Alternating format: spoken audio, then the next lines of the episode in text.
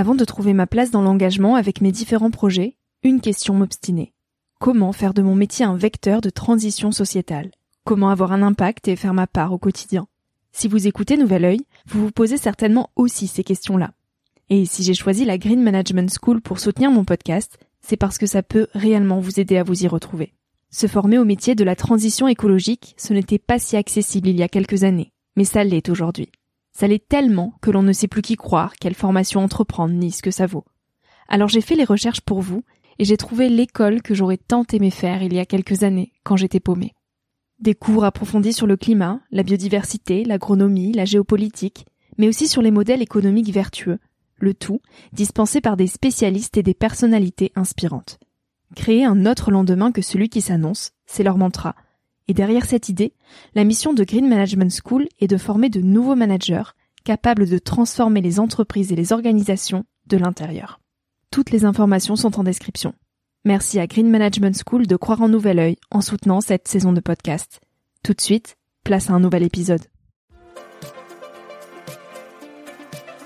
Bienvenue sur Nouvel Oeil, le podcast pour ma génération, les millennials. Je suis Victoria Guillaumont, j'ai 22 ans et je pars chaque semaine à la rencontre de personnes inspirantes qui se sont posées il y a quelques années les questions que nous, on se pose aujourd'hui. À un âge où l'on se cherche, où l'on construit son chemin et où on se pose beaucoup de questions sur notre avenir. Alors j'espère qu'écouter le parcours et les conseils de ces personnes qui ont rêvé, osé et qui ont de jolis messages à nous transmettre t'aidera à avancer d'un pied plus sûr dans la vie. Si tu souhaites m'encourager dans cette aventure, n'hésite pas à laisser un petit avis sur iTunes ou sur Apple Podcast et en parler autour de toi. Tu peux aussi m'écrire sur le compte Instagram Nouvel Oeil et retrouver tous les épisodes sur le site www.nouveloeil-podcast.com. Je t'invite maintenant à emprunter un nouvel œil pour regarder le monde sous un autre angle, pour te recentrer sur ce qui est essentiel et sur qui tu es pour t'aider à trouver ton chemin et surtout à oser.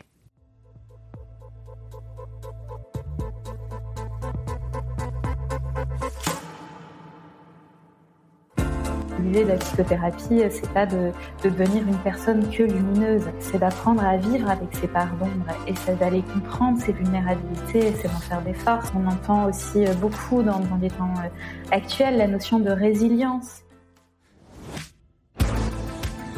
Avec l'été vient le temps de ralentir, de trouver un rythme nouveau pour profiter du sel, du soleil et de l'océan.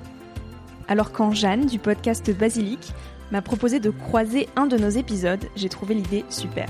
Cette semaine donc, ça n'est pas moi qui ai tendu mon micro, mais Jeanne qui a donné la parole à Charline Schmerber sur le thème de l'éco-anxiété. Charline est praticienne en psychothérapie et accompagne des personnes qui se pensent impuissantes face au réchauffement climatique. Parce qu'il est normal de se sentir anxieux dans un monde qui s'ignore fou, Charline nous donne des clés et des pistes de réflexion pour réussir à tirer du positif au milieu de ce brouhaha anxiogène. Je vous invite donc dans la conversation de Jeanne et Charline qui, je l'espère, vous aidera à faire de l'écologie un élan de vie joyeux. Bonjour Charline. Bonjour. Je suis vraiment ravie de vous recevoir euh, au micro de, de Basilic aujourd'hui. On aurait dû se rencontrer euh, à Montpellier et puis bon, les aléas font que ça n'a pas été possible. Est-ce que vous pouvez d'abord commencer par vous présenter, s'il vous plaît? Alors oui, donc je suis euh, Charline je suis praticienne en psychothérapie, je suis installée euh, à Montpellier. Donc j'ai été formée en, en analyse psycho-organique, c'est une méthode d'accompagnement de psychothérapie qui met vraiment l'accent sur euh, sur l'importance du corps qui est traversé par par les émotions et depuis euh, depuis un peu moins de cinq ans, euh, suite à ma prise de conscience par rapport à, l'état du monde, j'ai décidé d'ouvrir euh, ma pratique, donc mon cabinet, à l'accueil de différentes problématiques comme l'éco-anxiété et la solastalgie dont on va parler, de manière à ce que les personnes puissent euh, avoir un espace pour pouvoir euh, être accueillies dans leurs euh, espoirs, leurs doutes, leurs craintes, et de manière bah, vraiment non jugée en fait. Et pour compléter cette cette pratique en cabinet, je suis allée un peu me former dans tout ce qui est éco-psychologie. Donc comment est-ce qu'on peut euh, intégrer euh, la nature, le vivant dans des processus euh, d'accompagnement thérapeutique? Et aussi, là récemment, j'ai fait une formation en octobre sur tout ce qui est Shinrin Yoku, qui est traduit en français de manière beaucoup moins poétique par Bain de forêt et qui c'est vraiment une manière d'intégrer à l'intérieur de soi vraiment tous les bienfaits de la forêt. D'accord. Vous vous êtes formé où? Alors j'ai été formée en, en Shinrin-yoku par Bernadette Ray, qui est une, euh, une Canadienne qui a monté tout un programme de certification euh, au Canada et qui vient euh, de temps en temps former des personnes en France. Et voilà, elle a, elle a, formé une bonne partie des, des personnes qui sont aujourd'hui référentes sur ce sujet et qui font partie d'une fédération qui s'appelle En Chemin Vert qui regroupe euh, des, bah, des praticiens en Shinrin-yoku et des praticiens en sylvothérapie. Et ce terme, euh, d'où vient-il? En Shinrin-yoku Pouvez-vous les l'épeler peut-être? Alors, le Shinrin-yoku, c'est, euh, c'est, c'est du japonais en fait. Et ça a été, c'est traduit en français par bain de forêt. Et c'est, après il y a une, une dynamique un peu différente euh, le, le Shinrin-yoku versus la sylvothérapie, c'est-à-dire que dans, dans le Shinrin-yoku il y a toute une tradition japonaise avec euh, beaucoup de rituels, des invitations un peu spécifiques, euh, une cérémonie du thé. C'est vraiment il y a toute une dynamique qui est bien empreinte de la patte des japonais, qui est différente un peu de, des concepts de sylvothérapie. D'accord. On aura peut-être l'occasion d'y revenir pendant pendant l'épisode. Alors Suite à votre présentation, évidemment, il y a une question qui, me vient, qui est de savoir comment a eu lieu ce déclic. Vous le disiez, il a eu lieu il y a à peu près cinq ans. Qu'est-ce qui vous a euh, poussé à, entamer cette, euh, cette transition professionnelle ou en tout cas à élargir le champ de vos euh, connaissances et de vos compétences? Alors c'est un événement tout à fait. Euh, J'entends beaucoup hein, chez des patients que je peux accompagner. C'est assez rien de très rien de très original. C'est une personne de ma de ma famille qui a commencé à m'ouvrir à ces questions-là en me partageant bah, différents rapports du GIEC avec les informations que ça contient de réchauffement climatique, acidification des océans, probable migration climatique future euh, donc, euh, en fait, j'étais, j'étais, euh, enfin, j'ai pas été éduquée moi par des parents écolos. C'était, j'aime à dire vraiment que j'ai pas une conscience écologique, enfin, innée, mais qu'elle est vraiment acquise et récente. Mais ce qui s'est passé pour moi, c'est qu'à partir du moment où ces données-là sont rentrées dans ma vie, j'ai j'ai commencé à regarder le, le, monde avec des yeux neufs, comme le dit euh, euh, Johanna Macy, et à partir de ce moment-là, je je pouvais plus vraiment revenir en arrière. Et j'ai eu tout un, j'ai traversé comme euh, bah, comme comme beaucoup de personnes les différentes phases euh, de deuil hein, qui sont euh, qui sont pas linéaires. Et puis comme dit Laure Noila, c'est un processus de machine à laver où, où, où on revient souvent. Mais, euh, mais en fait, je me suis sentie euh, assez seule par rapport à ces questions-là. Et surtout, euh, je, me suis interrogée sur quoi faire par rapport à ça. Et j'ai traversé vraiment une espèce de forme de crise existentielle qui est, qui est assez courante hein, et qui m'a fait m'interroger sur qu'est-ce que je pouvais faire. Et alors, je, je, suis allée euh, me former en permaculture. J'ai réfléchi à déménager à la campagne. Euh, enfin, et puis finalement, je me suis, je me suis dit que mon métier à moi, c'est de créer un espace pour l'autre.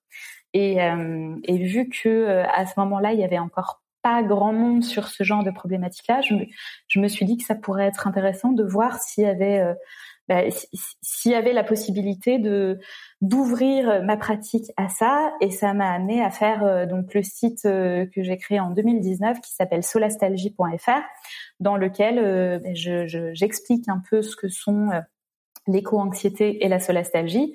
Et j'ai proposé à ce moment-là de, de recevoir des personnes éco-anxieuses ou solastalgiques. Et, il y avait de la demande en fait. Il y a eu de la demande, notamment euh, du fait des bah, il y a eu des périodes de canicule aussi, donc euh, les personnes euh, ont, vraiment pris conscience. Dès qu'on vit euh, les, phénomènes environnementaux dans nos corps, dès que ça nous impacte, il y a des prises de conscience. On voit aussi avec le, le, le phénomène du, du, Covid, enfin de la crise du Covid. Moi, depuis, le, depuis la crise du Covid, j'ai beaucoup plus de personnes anxieuses, inquiètes, dans beaucoup d'incertitudes par rapport à l'état du monde. Donc ça a favorisé des prises de conscience. Et donc tout ça pour dire que euh, c'est venu euh, d'une euh, bah, d'une envie personnelle de de mettre en adéquation ma perception du monde et mon métier et de pouvoir proposer quelque chose qui avait du sens. Je me suis vraiment interrogée sur la manière dont je pouvais bah, être utile dans le monde actuel et dans le monde à venir. Et c'est c'est la réponse que j'ai trouvée. C'est vraiment pouvoir accueillir ce genre de problématiques-là et puis proposer aussi par la suite une ben, une manière de restaurer le lien avec le vivant à travers notamment le Shinrin-yoku, ça m'a semblé être euh, des réponses en tout cas cohérentes par rapport à la personne que je suis aujourd'hui. Vous le dites, hein, quand on découvre toutes ces données et, ces faits en fait sur le changement climatique, on passe par plusieurs euh, phases de deuil et c'est vrai qu'on a besoin d'être accompagné. Euh, j'aimerais, avant qu'on continue euh, sur ce deuil qu'on doit réaliser, que vous reveniez peut-être sur la notion d'éco-anxiété que vous distinguez aussi de la notion de solastalgie. Alors oui, on, emploie souvent, enfin on les emploie souvent l'une pour l'autre. En fait, ça veut pas dire la même chose, hein, éco-anxiété et solastalgie. Et ce qui les différencie, c'est la temporalité de l'expérience que vit le sujet. C'est-à-dire que dans l'éco-anxiété, c'est une détresse qui est prospective, c'est-à-dire que c'est une forme de stress pré-traumatique. Euh, donc c'est déclenché par une projection de, vers l'avenir et c'est en lien avec la prise de conscience écologique. Donc, ce qui est nouveau, c'est pas tant euh, le, ressenti émotionnel, euh, donc qui est, qui est l'anxiété, mais c'est plutôt la cause qui la génère. Et là, c'est vraiment euh, l'ensemble du système Terre dans lequel on, vit et qui est en train de, qui est en train bah, d'être profondément abîmé par l'impact de l'action humaine. La solastalgie, c'est, si je reste avec mon idée de temporaliser de l'expérience, c'est une détresse qui est plutôt rétrospective. C'est un néologisme qui a été créé par euh, un philosophe de, philosophe de l'environnement australien qui s'appelle euh, Glenn Albrecht dans le début des années 2000. Et en fait, la solastalgie, c'est vraiment la, la forme de souffrance psychique que l'on ressent à voir l'habitat dans lequel on évolue se dégrader alors qu'on est toujours dedans à la différence de la nostalgie où ça renvoie à un lieu qu'on a quitté, euh, dans la solastalgie, on y est toujours. Et ce qui est commun par rapport à l'éco-anxiété et la solastalgie, c'est que, euh, et ça j'ai pu le voir dans l'enquête que j'avais faite en 2019 sur euh, l'éco-anxiété, c'est qu'il y a tout un panel d'émotions qui va bien au-delà de, de enfin de l'anxiété. Il a, il y a aussi beaucoup de colère, de tristesse, d'impuissance, de peur, mais aussi de l'espoir et ça a un impact euh, que ce soit la solastalgie ou l'éco-anxiété sur le la dynamique de l'action. Euh, il y a des gens qui, qui sont un peu figés, qui tombent dans une forme de paralysie. Il y a des gens que ça donne à qui ça donne envie de se mettre en mouvement, et d'autres qui sont dans une forme d'oscillation entre euh, envie d'agir et euh, forme d'impuissance. Et dans tous les cas, euh, ce qui permet de traverser ces ressentis ou en tout cas d'apprendre à vivre avec, parce que je suis pas sûre qu'on puisse, euh, ben, voilà, un jour, enfin, c'est normal d'être, et on y reviendra, c'est normal d'être éco-anxieux ou solastalgique, mais en tout cas, ce qui permet de vivre mieux avec ces problématiques-là, c'est de, de, de retrouver le chemin de l'action. Et ça, c'est pour les deux, euh, c'est pour les deux phénomènes, hmm. éco-anxiété et solastalgie. Donc, c'est ce que vous essayez de faire avec les patients et les patientes que vous accompagnez. Tout à fait. Oui. Donc, ça veut dire aussi qu'on peut souffrir et d'éco-anxiété et de solastalgie.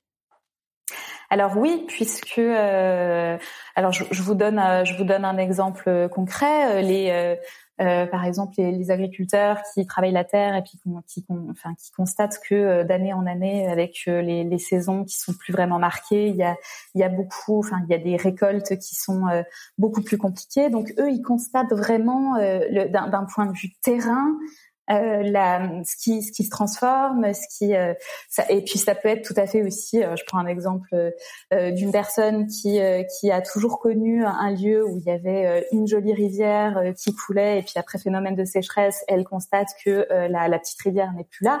Ça, ça génère de la solastalgie. Et après, la même personne peut être amenée à se sentir inquiète par rapport à une projection dans l'avenir où elle se dit, bah, est-ce que je peux aujourd'hui euh, qu'est-ce que je vais faire comme métier? Euh, Est-ce que je peux continuer à faire les études que je fais euh, par rapport à, par rapport à la, la, suite du monde? Est-ce que aujourd'hui bah, il y, a, une thématique qui revient souvent en séance, c'est la question des enfants. Donc voilà, quand on et ça, c'est des questions qui sont plutôt de, de l'ordre de l'éco-anxiété parce que on se projette. C'est vraiment par anticipation. Est-ce qu'un public plus jeune souffrirait davantage d'éco-anxiété? Moi, je vois que ça touche, euh, ça touche tout type de public. Hein. Hmm. Euh, il y a effectivement, en fait, ça va pas les toucher de la même manière. D'accord. C'est, je, trouve que en fonction de l'âge des individus, euh, les, les, jeunes, par exemple, vont s'interroger beaucoup sur sur leur carrière professionnelle, sur les études qu'ils ont commencé à faire, est-ce que euh, c'est bien, euh, je, euh, par exemple, quand on est en école de commerce, qu'on travaille dans la finance, est-ce que c'est quelque chose qui est porteur d'avenir ou pas Donc il y a des remises en question par rapport à ça, et, d'autres personnes qui vont être à un âge, par exemple à 35 ans ou 30 ans, envie de créer un, foyer, vont se poser des questions, ben oui, de, ben, dans, dans, quel monde arrivent les enfants d'aujourd'hui? Donc c'est vraiment à des moments charnières, je trouve, que ça peut générer le besoin d'être accompagné ou aussi des personnes qui sont un peu euh, en saturation par rapport à leur travail dans une forme de dans une forme de burn-out écologique qui euh, travaillent dans le milieu du développement durable ou euh, tout ce qui est en lien avec l'écologie donc confronté en permanence avec bah, la réalité concrète de par exemple la biodiversité de la biodiversité qui s'effondre. Et, et donc ça va être des gens qui vont avoir peut-être plus besoin d'aide à un moment parce que c'est des gens qui sont vraiment en prise avec ces réalités-là. Mais euh, je, je, me suis aperçue euh, qu'il y avait, euh, j'ai participé à différents groupes euh, d'échanges autour de ces thématiques-là. Il y a des mamans, il y a des grands-parents qui sont inquiets pour leurs petits-enfants et qui sont aussi tout à fait concernés par l'état du monde et qui peuvent être amenés à ressentir aussi ces formes de souffrance psychique qui sont vraiment issues des, des dégradations de, de, de, notre, de notre système Terre. On a parlé de voilà comment est-ce que ça pouvait euh, arriver, comment est-ce qu'on pouvait y, être confronté, mais on a peu évoqué les symptômes. Alors ce que ce que je peux vous partager, c'est que moi j'ai fait un peu par rapport aux personnes que je reçois euh, un peu trois profils de patients. Euh, avec un peu des caractéristiques en fonction des, différentes personnes qui, qui arrivent. Alors la première typologie de patients, ça va être des personnes qui arrivent, donc comme l'exemple que je citais, en burn-out écologique. C'est des gens qui sont euh, confrontés dans leur dans leur. alors ça peut être aussi la sphère associative, hein, c'est pas forcément que la dimension professionnelle, mais qui sont vraiment dans une phase de beaucoup de tristesse, de surmenage. Ça peut être aussi des populations de militants avec ça, c'est vraiment le gros risque d'être dans une posture de, trop, de, de, une forme d'épuisement.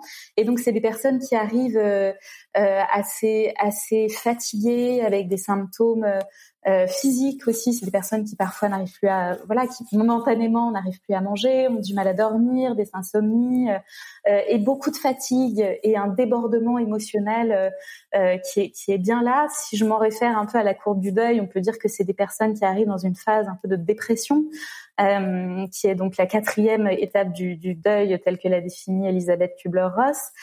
Après, autre profil de patients, euh, ça va être des personnes qui vont arriver euh, dans ce que j'appelle euh, un, une forme d'éveil écologique traumatogène, c'est-à-dire que c'est des personnes qui ont pris conscience de, la réalité du monde dans lequel on vit. Alors, par exemple, elles ont regardé une vidéo de Cyril Dion ou elles ont lu l'ouvrage de Pablo Servigne ou un des ouvrages Comment tout peut s'effondrer ou ou un autre, ou les, le rapport du GIEC, etc. Et en fait, c'est des personnes qui vont arriver là euh, dans vraiment ce que je, ce qui peut constituer une forme de traumatisme. Elles vivent hein, les cinq étapes aussi différentes du traumatisme, avec une phase de choc, une phase de, de sidération, une phase de déni, euh, une, une, une, tentative de, de, de, résolution de leurs problèmes, euh, qui va vraiment dans, dans dans un grand sentiment d'urgence en fait. Et ça, c'est quelque chose que je perçois de manière très très intense chez ce, type de patients. C'est des gens qui vont essayer de trouver un moyen de euh, bah, de, de, trouver des solutions en fait, qui arrivent dans beaucoup d'urgence. Il faut trouver des solutions. Ça va très très vite et, euh, et voilà. Et il y a une dimension assez traumatique en fait dans cette prise de conscience. Et euh, c'est des personnes, si je m'en réfère là à la courbe du deuil, qui arrivent plutôt dans une forme de colère aussi, une colère euh, parce qu'ils prennent conscience que il y a une désillusion par rapport au, monde dans lequel on vit. Des gens qui me disent mais bah, moi j'avais pas signé pour ça. comment est-ce que ça se fait que tout le monde soit pas dans la rue en train de se mobiliser? Qu'est-ce que font les gens? Pourquoi est-ce que tout le monde n'est pas en train de paniquer comme moi Voilà. et la dernière, euh, la dernière typologie de patients, ça va être des personnes qui euh, que j'appelle que j'appelle des éveillés lucides, qui ont toujours un peu été conscients euh, du, bah, du, du monde dans lequel on vit et du fait que le monde marchait un peu sur la tête, si je peux le dire comme ça. Et ça va être euh, des personnes qui ont une sensibilité à l'environnement, qui ont par exemple toujours adopté euh, une posture la décroissance et, qui ont toujours senti euh, une forme de décalage par rapport au, au, monde de la consommation, etc. Et qui un jour mettent un mot sur ce décalage qu'ils ont toujours ressenti, à savoir de l'éco-anxiété ou de la solastalgie. Et ça, vraiment, je le vois chez certains patients qui n'arrivaient pas du tout pour des problématiques d'éco-anxiété, de solastalgie, puis à un moment, le terme vient et ça fait un apaisement chez les, personnes de pouvoir enfin mettre un mot euh, sur le mal qui était là, mais qui n'était pas forcément compris. Et hum, donc voilà. Et en termes de, symptômes, euh, euh, par rapport à ce que vous disiez sur sur l'anxiété, c'est pour ça que moi je, je suis pas forcément très fan du terme d'éco-anxiété parce que je le trouve un peu réducteur. Pour moi, et c'est vraiment ce qui était ressorti de la question que j'avais posée en, en, octobre 2019 aux participants de l'enquête que j'avais fait sur l'éco-anxiété, je leur avais demandé, en dehors de l'anxiété, est-ce que vous ressentez d'autres d'autres émotions? Et j'avais été surprise. Il y, avait eu 175 termes utilisés pour décrire les ressentis qui étaient présents. Donc l'anxiété, c'en était un parmi 175, mais il y en avait euh, plein d'autres. Euh, euh, comme je disais tout à l'heure, ça peut être de la colère, de la tristesse, de l'impuissance. De la peur, de l'espoir. Donc il y a tout un panel d'émotions. Et ce qui me semble important aussi d'ajouter, c'est que c'est pas en lien seulement avec la dimension environnementale. Euh, c'est vraiment une forme de souffrance psychique qui qui est qui est généré par euh, l'état actuel du monde dans sa globalité. C'est-à-dire que ça peut être aussi euh, euh, des phénomènes politiques, des phénomènes sociaux, géopolitiques, et avec des craintes économiques aussi par rapport à, un potentiel crash boursier. Enfin, c'est c'est plein de plein de facteurs. C'est vraiment une anxiété qui est systémique et qui est reliée à tout un ensemble de facteurs et, pas seulement la dimension environnementale. Et, ce, que, ce qui me semble important de rajouter, c'est que euh, les, personnes qui avaient participé à l'enquête en 2019, quand je les avais interrogées sur les, sur les facteurs, avaient mentionné euh, le risque de crise sanitaire et de pandémie aussi. Ça, c'était en octobre 2019. Et en, en, relisant la restitution, je me suis dit, mais c'est voilà, c'était vraiment pour moi l'éco-anxiété, la, la solastalgie. Enfin, la crise du Covid, c'est euh, vraiment une manifestation de, de c'est un facteur qui peut générer ça peut générer ces prises de conscience et ces nouvelles formes de souffrance psychique. Et vous l'observez depuis le début de la crise euh, en février dernier? Ah oui, et puis je l'observe euh, aussi chez, chez mes collègues. Hein. On voit qu'on a euh, on, a beaucoup plus de demandes de prise en charge thérapeutique parce que les personnes ont besoin d'un espace pour pouvoir parler, pour pouvoir poser leurs leurs craintes, leurs doutes, pour pouvoir être apaisées. Donc oui, ça génère vraiment un, besoin d'être accompagné dans, euh, dans, le fait de traverser cette crise, cette crise sanitaire, cette crise existentielle, cette crise identitaire, euh, cette crise de la sensibilité, comme l'appelle Baptiste Morisot. Quand vous vous êtes intéressé euh, à la meilleure façon d'accompagner vos patients et vos patientes il y a cinq ans, est-ce que euh, l'éco-psychologie, si on peut l'appeler ainsi, était déjà développée Depuis quand est-ce qu'on pratique euh, l'éco-psychologie? Est-ce qu'il y a aussi des pays peut-être euh, précurseurs euh? Alors l'éco-psychologie, c'est c'est un terme qui a été créé par un philosophe américain donc qui s'appelle Théodore Rosac et je crois que ça date de 1992 il y a eu d'autres travaux aussi d'un philosophe norvégien, euh, Arnes, qui sont venus euh, nourrir cette question de, de, l'éco-psychologie.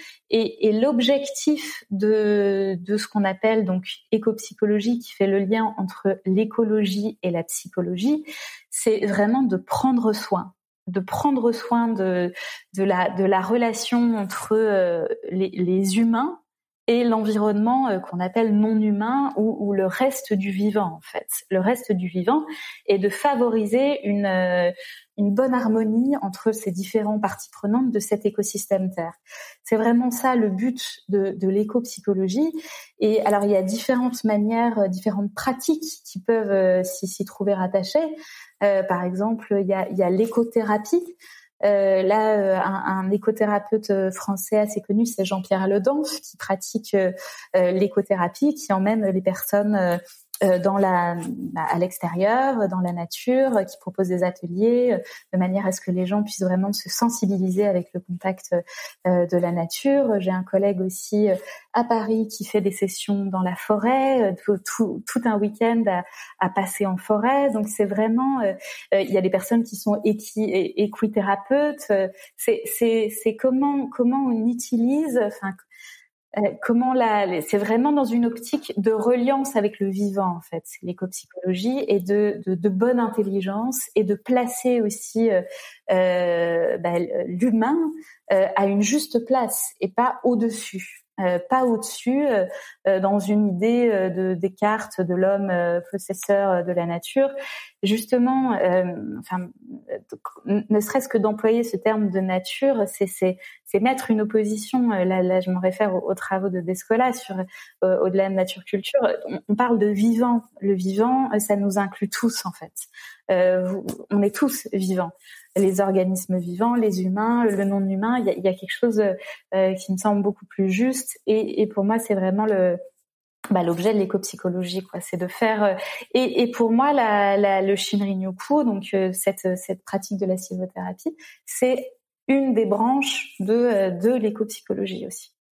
Un outil au service de l'éco-psychologie.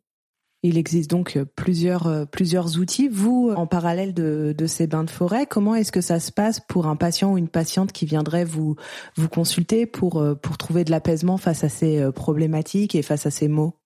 Alors moi, je, propose euh, différentes choses. Donc il y a effectivement euh, toute cette dimension euh, à l'extérieur, voilà, en nature, forêt, etc.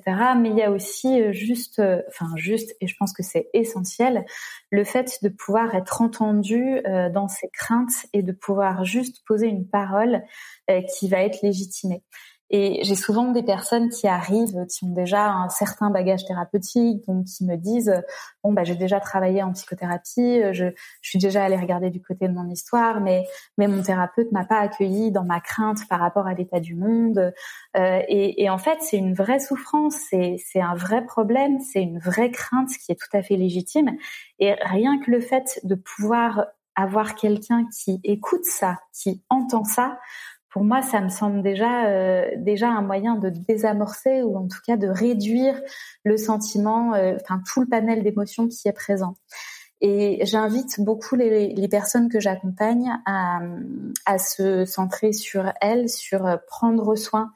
La, notion de prendre soin, pour moi, elle, elle se passe à, trois niveaux. Hein. C'est prendre soin de soi, prendre soin des autres et prendre soin du vivant. Et ce que je fais dans mon cabinet, dans, dans vraiment dans, dans, la, dans, une, dans une relation euh, asymétrique de personne à personne, c'est vraiment de d'inviter la personne à, à réunir euh, le corps et l'esprit, à, à, à, prendre conscience qu'elle est une unité psycho-organique, qu'elle n'est pas juste un esprit pensant, mais de pouvoir se réapproprier toute la dimension émotionnelle, comprendre le message des émotions, pouvoir euh, les accueillir, pouvoir les vivre, parce que c'est à partir du moment où on traverse les émotions qu'il y en a une autre qui peut qui peut arriver. C'est parce que euh, on connaît la joie qu'on connaît aussi la tristesse, ou inversement, c'est parce qu'on connaît la tristesse qu'on peut connaître la joie. Donc c'est vraiment euh, pouvoir permettre aux personnes de bah, d'arriver avec toute la dimension émotionnelle qui est qui est là, sans sans juger. Et aussi, euh, j'invite vraiment les personnes à, à ralentir par rapport au sentiment d'urgence. J'ai souvent euh, c'est qu'est-ce que je dois faire, euh, où est-ce que je dois aller habiter, et, et je dis souvent aux, aux personnes c'est que dans tous les cas, quoi qu'il se passe, bah, on sera jamais prêt en fait. On sera jamais prêt. La crise du Covid, personne n'avait prévu, et, et, on peut juste faire au mieux euh, jour après jour, et, et puis euh, apprendre aussi à, à, lâcher prise sur notre besoin de contrôle. Il y a, y a, y a ça hein, qui est vraiment très important. Euh, ce, ce sentiment d'urgence, cette, cette envie d'agir, c'est aussi très en lien avec quelque chose qui, bah, de retrouver une forme de contrôle par rapport à quelque chose qui nous dépasse Et moi, j'invite beaucoup mes patients à accueillir la notion d'incertitude. On, est aujourd'hui dans un monde euh, où on vit avec une notion d'incertitude qui est très très présente. C'était la semaine dernière, on, entendait euh, Emmanuel Macron nous dire si on allait pouvoir ou pas fêter Noël. Vous voyez, c'est vraiment euh, au, quotidien, on ne sait plus vraiment ce qui va être de, euh, de, de, de des, jours ou des semaines ou des, mois à venir. On a énormément de mal à se projeter. Et ça, c'est quelque chose de très difficile dans la manière dont l'humain est structuré. C'est qu'on a besoin de pouvoir se projeter. Donc, vraiment, une grosse part du travail, c'est de pouvoir amplifier le temps présent. Alors là, il y a différents outils qui, qui existent. Hein. Ça peut être de faire du travail, enfin, d'apprendre la méditation aussi, de tout ce qui est euh, MBSR, euh, vraiment des techniques de, méditation en pleine conscience, de, de revenir à soi, de faire de l'introspection et, et, vraiment de pouvoir euh, être à l'écoute de ce que la personne vit euh, vraiment et ce qui je, propose vraiment aussi des choses et c'est ça qui, différencie peut-être un peu de la de ma pratique euh, habituelle de la, psychothérapie c'est c'est quand même beaucoup euh, beaucoup de réel en fait. En, psychothérapie on travaille beaucoup avec la notion de symbolique d'imaginaire et là, on est quand même dans une notion très concrète, en fait, très concrète de euh, bon ben, ok, comment est-ce que quotidiennement on va pouvoir travailler sur la restauration de votre, sécurité intérieure? Comment, euh, dans un monde qui s'effondre euh, à l'extérieur, à l'intérieur de vous, ça peut être construit? Qu'est-ce qui peut rester stable, voilà, dans, dans, ce monde qui est qui est profondément chamboulé? Et après, ça c'est alors je j'ai pas envie de, de, de, dire que, enfin, voilà, l'éco-anxiété, ça peut être aussi, et j'utilise un peu souvent cette même image de l'arbre qui cache la forêt, c'est-à-dire que ça peut être aussi euh, une, une porte d'entrée à aller travailler plein d'autres choses chez les individus. Hein. C'est pas, euh, voilà, c'est aussi important de le dire, et, euh, et parfois c'est juste, enfin, il faut se traiter ce symptôme-là et aller regarder aussi ce que ça peut, ce que ça peut ouvrir comme problématique chez les individus. Mais clairement, euh, il y, a, une dimension plus euh, pratique d'accueil euh, du présent avec des outils, des choses aussi. de, moi, je propose aussi des, des, petits audios à faire à l'extérieur, dans la nature, de manière à, à, pouvoir permettre aux gens de prendre conscience qu'ils font partie du vivant. voilà, je donne aussi des conseils, éventuellement des conseils de lecture, des choses qui permettent de sentir que on n'est pas seul à vivre ça. Et ça, ça fait du bien parce que je reçois beaucoup de personnes qui sont euh, euh, qui me partagent un profond sentiment de solitude, de se sentir. Euh, ça met à mal les liens, l'éco-anxiété et la solastalgie parce que parfois les personnes de notre entourage, elles sont pas là-dedans et ça peut, on peut se sentir vraiment incompris. Donc favoriser les liens et éventuellement rejoindre des groupes aussi qui permettent de sentir qu'on n'est pas seul, ça c'est très important. C'est vrai que ça peut être très difficile quand on aborde euh, ces problématiques de changement climatique euh, à un repas de famille ou à un anniversaire. On va tout de suite euh, nous accuser de casser l'ambiance, nous accuser d'être rabat-joie.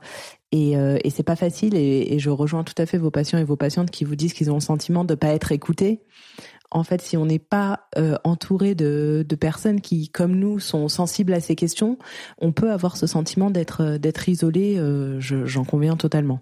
C'est vraiment un, gros thème, hein, ce, cette, la difficulté de, de, maintenir les liens parfois par rapport à ces sujets-là. Effectivement, en fait, je pense qu'on est tous touchés d'une manière ou d'une autre par, par les phénomènes actuels, mais on peut être touché aussi par quand on est dans le déni on est touché aussi, mais c'est que on a tellement de mécanismes de défense qui se mettent en place que on fait euh, comme si cette réalité n'existe pas. Mais c'est une, manière de l'appréhender aussi, qui est euh, voilà tout à fait euh, entendable aussi. Et on est, on a chacun des rythmes différents et des manières de pouvoir accueillir les, les bah, la réalité. Et, et, ce que je perçois aussi beaucoup chez, chez mes patients, c'est ce qui est difficile, c'est qu'on a envie de pouvoir convaincre les autres euh, on a envie de d'essayer de, prêcher un peu la bonne parole, de favoriser la, la sensibilisation. Et je m'aperçois vraiment que c'est c'est extrêmement compliqué parce que euh, à partir du moment où on n'a pas où on n'a pas soi-même fait un travail sur euh, ce que Michel Maximeger appelle le, le, compostage de ses émotions, on va pas pouvoir transmettre une information qui va être entendable. On va transmettre de la peur, de l'angoisse, ce sentiment d'urgence. Donc, euh, c'est très important déjà de, avant de chercher à partager l'information, d'être au clair soi-même avec ce que ça nous fait vivre. Et, moi, j'invite beaucoup les, mes patients à, à adopter un peu euh, la preuve par l'exemple, de manière à donner envie on, on donne envie aux, gens de faire quelque chose qui nous enthousiasme. Euh, on donne pas envie aux gens de, rejoindre des mouvements parce que ça fait peur ou parce que la planète est en train d'être débordée de plastique. Vous voyez, c'est pas une, bonne manière de, transmettre l'information et de convaincre. Et, ce qui me semble aussi euh, important de souligner, c'est que euh, on n'est pas tous euh, égaux et que, enfin, on a une temporalité qui est différente. Donc euh, la manière dont les gens vont pouvoir euh, accepter les informations, bah, ça va dépendre de plein de choses, ça va dépendre de leur histoire, ça va dépendre de leur capacité à, à pouvoir euh, accueillir ça. Et, et, et on n'a pas tous le même rythme. Et c'est aussi la diversité qui fait la richesse. Donc c'est important de pouvoir prendre conscience de ça et, savoir quand c'est trop. Enfin, c'est vraiment euh, d'y aller avec euh, bienveillance et délicatesse. Et souvent, on dit oui, ben on met la bienveillance toujours. Euh, c'est ça devient un mot qui devient récurrent, mais mais la lucidité et la bienveillance, ça me semble être deux maîtres mots quand on veut parler de ces de ces, de ces thématiques-là, en fait et puis aussi euh, accepter que parfois on ne va pas entrer dans ce débat-là, on ne va pas euh, entrer dans cette confrontation parce que émotionnellement c'est trop pour nous et qu'il vaut mieux tout simplement se mettre en retrait. Moi, c'est quelque chose euh, à laquelle j'ai été confrontée à plusieurs reprises et où finalement je me suis dit, écoute Jeanne, pour te préserver, ne débat pas, laissons les idées là où elles sont, laissons la conversation filer, mais n'entre pas dans ce conflit-là. À l'heure actuelle, tu n'en as pas la force émotionnelle. Oui, c'est très juste. C'est vraiment, euh, c'est vraiment très juste. Ça veut dire que, enfin, c'est un moyen de sentir ses limites et de se dire bon bah je ne rentre pas dedans puisque euh, potentiellement euh, ça, ça, ça va, ça va me déborder ou ça va être un, débat qui va être compliqué. Et, pour pour rebondir, moi je, je, je un conseil que je peux donner, c'est c'est de réinterroger l'essence du lien. C'est-à-dire, euh, qu'est-ce qui a fait que euh, initialement euh, vous avez choisi de, enfin, vous avez rencontré cette personne et qu'est-ce qui a fait que bah, c'est devenu votre ami ou c'est devenu quelqu'un de proche dans votre vie? En dehors des questions de, environnementales et de la manière dont vous percevez le monde. C'est un moyen de retourner vraiment à ce qui fait l'essence du lien et moi, j'ai des personnes avec lesquelles, euh, euh, dans ma sphère amicale, qui sont pas du tout branchées sur euh, sur l'environnement, et, et, ça me fait du bien de pouvoir échanger des choses légères et joyeuses. Et, et voilà, et c'est aussi hyper précieux. C'est aussi hyper précieux de pas être que avec des gens qui sont voilà dans, dans, dans une forme d'éco-anxiété ou autre. Là, c'est important de, de, pouvoir, je pense, réinterroger la substance des liens et de de pas faire euh, de pas faire rupture. C'est c'est vraiment euh, euh, c'est quelque chose qu'on qu'on peut être amené à faire à partir du moment où on se reconnaît plus trop dans dans, dans les liens. C'est de c'est de les casser et, et c'est vraiment euh, la, la dimension de l'éco-anxiété, de la solastalgie, de la manière dont on regarde le monde. Ça, ça met vraiment à mal euh, les liens. Donc s'interroger sur c'est quoi qui fait que initialement cette personne-là, elle était précieuse dans ma vie? Se raccrocher à ça, c'est essentiel. Tout à fait. On l'a pas encore euh, mentionné, mais est-ce que aujourd'hui l'éco-anxiété ou la solastalgie sont reconnus comme des maladies au même titre que peut l'être par exemple la dépression? Alors pas du tout. Euh, L'éco-anxiété et la solastalgie, euh, euh, c'est plutôt signe.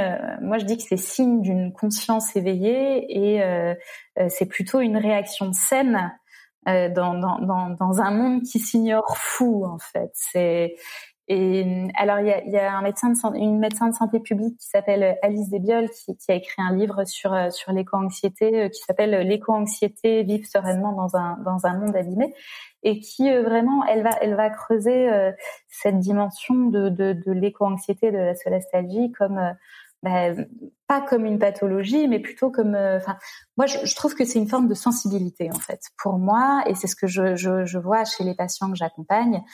non, euh, l'éco-anxiété et la solastalgie, c'est pas du tout euh, des pathologies ni des maladies, c'est vraiment signe d'une d'une conscience lucide en fait qui est pas forcément simple à, vivre parce que ça a un prix assez désagréable parfois la lucidité. J'ai des patients qui me disent bah moi je préférais être comme les personnes qui sont dans le déni parce que au moins c'était plus facile. Mais ce à quoi je réponds souvent que euh, certes il y a un prix euh, au fait d'être lucide, c'est que c'est désagréable, mais ça, ça permet aussi de se préparer psychologiquement à tout ce qui peut advenir. Et euh, un traumatisme qui est un minimum préparé ou, des phénomènes qu'on peut anticiper vis-à-vis desquels on peut on peut se créer une sécurité intérieure, et eh ben on les vivra pas de la même manière. Donc pour moi, euh, l'éco-anxiété et la solastalgie, et c'est ce que dit Alice Desbioles dans son livre, c'est une richesse. C'est une richesse, c'est aussi euh, c'est aussi une chance et c'est c'est aussi euh, bah, quelque chose à mettre au service du monde de manière à favoriser peut-être les prises de conscience. Et Christophe André euh, disait, j'ai trouvé que cette image était très intéressante. Il parlait de des, colibris, euh, des colibris, des petits des petits canaris dans les mines, et il disait que les que les personnes éco-anxieuses c'était un peu comme les comme des lanceurs d'alerte. Et il utilisait donc c'est cette image du des petits canaris qu'on mettait dans des mines de manière à sentir quand il y avait les coups de grisou que les que les mineurs puissent sortir on peut voir les, les, les personnes solastalgiques ou éco-anxieuses de cette manière-là comme euh, un peu des sentinelles du vivant en fait et des personnes à écouter. Donc euh, non, absolument pas des personnes malades et ce n'est absolument pas une pathologie. Au contraire. Donc c'est plutôt même normal d'être éco-anxieux en 2020. Quand on regarde euh, l'état du monde, euh, moi, je, je, pense que c'est plus normal d'être euh, éco-anxieux que éco-serein, même si on peut tendre à, travers différentes pistes vers le fait de cultiver une éco-sérénité.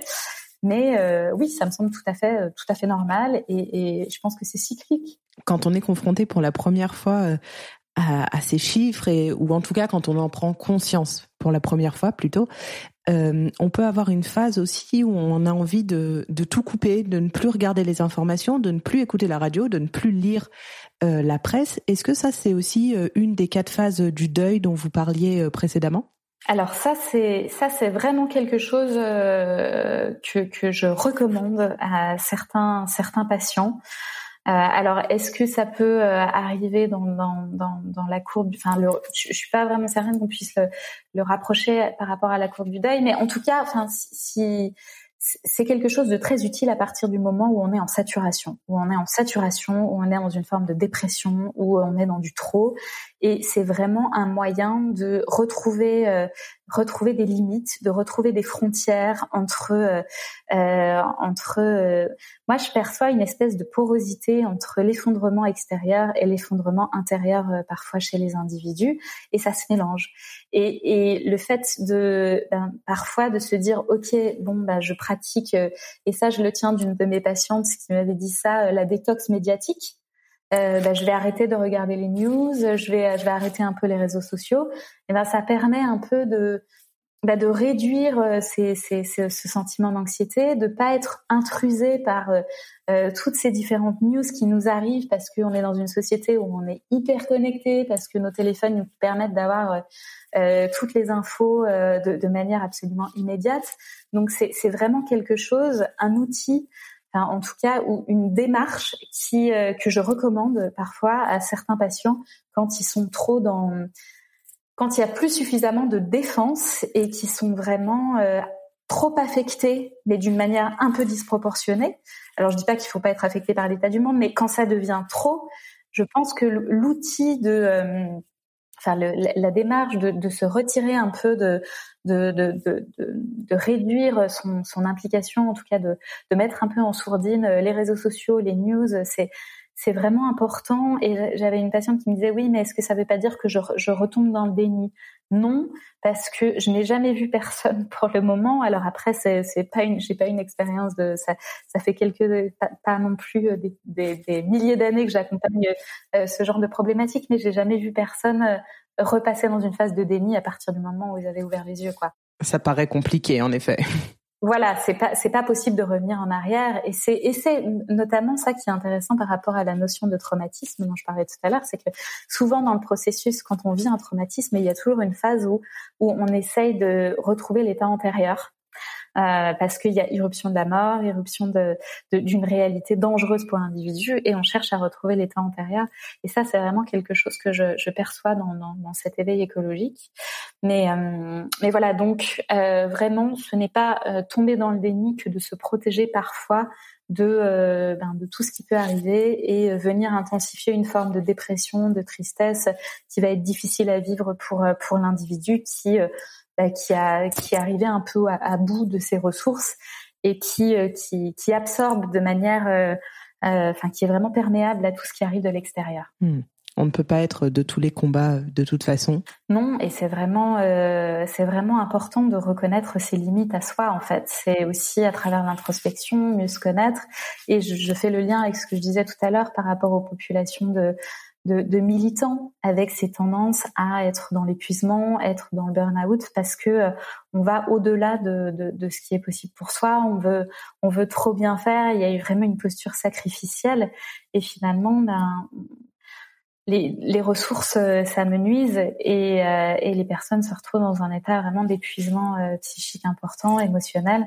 D'où l'importance de la posture dont parle Michel Maxime de méditant militant et de, de dire ben voilà moi j'ai utilisé euh, telle ressource, euh, ça m'a aidé, euh, c'est transmettre quelque chose et pouvoir être présent à ses proches que de partager et j'en reviens avec j'en reviens à l'idée de de donner envie et de, de servir d'exemple. C'est ben, pouvoir dire que soi-même on a vécu un processus compliqué qu'on a été triste qu'on s'est senti impuissant mais que les, les, émotions, elles communiquent et qu'on on reste pas dans un, dans un puissant fond de désespoir, que au bout d'un moment, à partir du moment où on traverse ces pardons, qu'on va vraiment les regarder, ben on retrouve de la lumière. Et de toute façon, euh, enfin moi la manière dont, je conçois la, psychothérapie et ce que je dis souvent à, mes patients, euh, l'idée de la psychothérapie, c'est pas de, de, devenir une personne que lumineuse, c'est d'apprendre à vivre avec ses parts d'ombre et c'est d'aller comprendre ses vulnérabilités, c'est d'en faire des forces et c'est, la notion qu'on, entend aussi euh, beaucoup dans, dans les temps euh, actuels, la notion de résilience euh, qui vient de, alors en physique des matériaux, c'est la capacité de, à, à, accepter un choc et, et c'est ce que Boris Cyrulnik a beaucoup, qui était, enfin qui est psychothérapeute, lui parle de d'une capacité des, des individus à, à traverser un traumatisme. Donc euh, c'est pour moi euh, les, les, différentes euh, choses qu'on vit aujourd'hui dans la crise actuelle, et c'est une crise qui a beaucoup de facettes. Hein, c'est pas juste une crise sanitaire. Je disais tout à l'heure, c'est une crise aussi existentielle, environnementale, identitaire. C'est une crise de la sensibilité. Il y a c'est un moyen de pouvoir aller euh, regarder euh, à l'intérieur de soi euh, nos fragilités, de pouvoir trouver de l'aide à l'extérieur. C'est ça aussi qui fait qu'on est liés les uns avec les autres, que on est dans une forme d'humanité où on peut être présent dans une forme d'entraide et aussi retrouver des sources, des ressources à l'extérieur de soi dans toute la dimension du vivant. Est-ce qu'il est possible, est-ce qu'il est facile aujourd'hui, lorsqu'on souffre euh, soit d'éco-anxiété, soit de solastalgie, de trouver un praticien ou une praticienne qui soit à notre écoute? Est-ce qu'on peut s'adresser à n'importe quel psychologue? Ou est-ce qu'il est préférable de peut-être s'orienter vers des écothérapeutes, éco-psychologues? Alors j'ai une amie euh, psychologue qui me dit souvent que euh, c'est euh, la, question environnementale, la question de, l'éco-anxiété, c'est un, une manière de tester la qualité du psy. Le psy, il est censé pouvoir tout entendre et être dans l'accueil et mais euh, ce, dont je m'aperçois, et c'est ça qui est, ce qui est extrêmement intéressant et en même temps très compliqué avec euh, la problématique actuelle de la crise environnementale, c'est que le praticien, le psy, euh, l'éco-psychologue ou l'accompagnant, il est lui aussi en prise avec ce traumatisme qui est actuel et prospectif. C'est-à-dire que contrairement à d'autres traumatismes euh, qu'on peut euh, traverser, comprendre, euh, nous aussi, on est, bah, on est dedans en fait. On est dedans et il y a personne qui peut dire bon bah voilà, moi la crise environnementale, je l'ai mis derrière et puis c'est bon quoi. Non. Donc c'est ça qui rend un peu plus compliqué cette problématique-là et ce qui fait que parfois, bah, je, je, dis souvent, avant d'être des psys, on est aussi des êtres humains et on a tous nos mécanismes de défense, notre capacité d'entendre ou pas, notre propre rythme. Donc effectivement, euh, il y a des personnes qui, qui, commencent à être un peu plus identifiées comme euh, en capacité de, de, bah, de, pouvoir entendre ce, ce genre de problématique-là. Alors en France, on a été un peu plus, euh, on a été un peu plus lent que dans les autres pays. Euh, dans, aux, États-Unis, en Australie, euh, enfin les pays anglophones, ils sont beaucoup plus avancés que nous. Ne serait-ce aussi dans, en Europe, il y a le euh, les Anglais, ils ont créé une Climate euh, Psychology Alliance, donc euh, le, le CPA, qui, qui, regroupe un peu tous ces professionnels de l'accompagnement qui sont sensibilisés à ces questions-là. Mais, mais néanmoins, les pays francophones, donc on, on, rattrape un peu, on essaye de se mettre en mouvement en, Belgique, il y a tout le réseau de soutien aux, transitionneurs qui met en place des très très belles choses. Ils sont adossés donc au, réseau transition. En Suisse, il y a le laboratoire de la transition intérieure euh, euh, où intervient Michel Maxinegger qui met en place aussi euh, euh, avec des, psychothérapeutes et des, éco-psychologues, un cercle psy euh, qui se réunit aussi pour travailler autour de, de l'accompagnement de ces questions-là. Et en France aussi, on est un peu moins d'une vingtaine de euh, psychothérapeutes, psychologues, hypnothérapeutes qui sont ou sophrologues sensibilisés à ces questions-là. Et on a commencé depuis le mois de mars à se réunir pour échanger autour de ces questions-là, pour mettre en commun des ressources et on est en train de voir comment euh, constituer euh, un annuaire. J'ai aussi un collègue qui va prochainement sortir un site sur euh, l'éco-psychothérapie avec un annuaire avec des praticiens qui peuvent amener des personnes en forêt ou dans pas, pas, seulement en forêt, mais dans, dans une pratique euh, de reliance avec le vivant. Donc, euh, il y a aussi, comme je disais tout à l'heure, la, la fédération euh, de, de sylvothérapie et de Shinrin-yoku qui s'appelle En chemin vert. Donc, on est en train d'essayer de structurer des choses et voilà, peut-être un peu tardivement, mais en tout cas, ce qui, est vraiment essentiel et ce que je tiens vraiment à dire, c'est qu'il y a un mouvement de se rassembler euh, qui est présent chez les, professionnels de, l'accompagnement et vraiment une vraie ouverture par rapport à ça, une, légitimité de, ce thème qui émerge de ces nouvelles souffrances. Et, voilà, et c'est pas juste. Euh, euh, je le vois aussi chez les autres praticiens. Là, je vais faire une conférence auprès d'un public de psychothérapeutes, donc c'est une question qui commence à être vraiment vraiment présente. C'est passionnant et, ça laisse euh, présager de, belles années à venir pour euh, cette euh, discipline et cette éco-psychologie. Donc j'espère, j'ai hâte de suivre tout ça et j'espère qu'on aura l'occasion d'enregistrer un nouveau podcast d'ici quelques années pour pour en discuter et voir comment ça a évolué parce que j'ai aucun doute sur le fait que ce sera absolument passionnant. Avec grand plaisir. Merci beaucoup Charline. Je pense qu'on a fait le tour euh, de tout ce que je voulais aborder avec vous aujourd'hui. C'était très enrichissant. Euh, j'invite bien évidemment les auditeurs et les auditrices à consulter votre site internet puisque vous mettez à, notre disposition quand même beaucoup de ressources, beaucoup euh, d'informations aussi sur ces problématiques-là. Donc donc voilà et puis je listerai bien évidemment dans la barre de description l'ensemble des ressources que vous avez mentionnées au fil de cet épisode puisqu'il y en a beaucoup.